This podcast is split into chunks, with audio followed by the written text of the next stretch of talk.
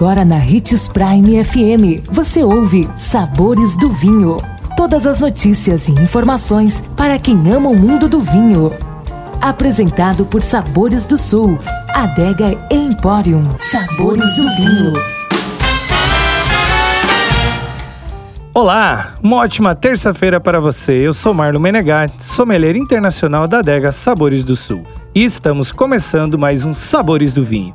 E em nossa série de O que não devo fazer ao degustar um vinho, vamos responder a pergunta do nosso ouvinte Gustavo, que gostaria de saber: a ordem de serviço de vinho no achômetro dá certo? Esse é um dos erros mais comuns, Gustavo. A ordem de serviço de vinho no achômetro. Isso pode dar muito errado. Quer degustar mais de um tipo de vinho e não sabe por onde começar? Não se assuste. Em vez de ir no achômetro, o ideal é levar em consideração a sequência mais apropriada.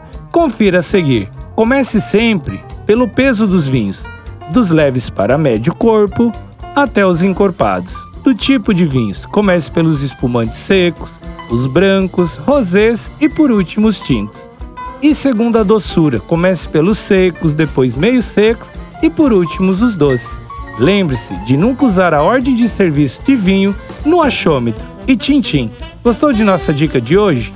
Deixe seu comentário em nossas redes sociais, que iremos lhe responder. Procure por Marno Menegatti 77, Adega Sabores do Sul ou Hits Prime 87.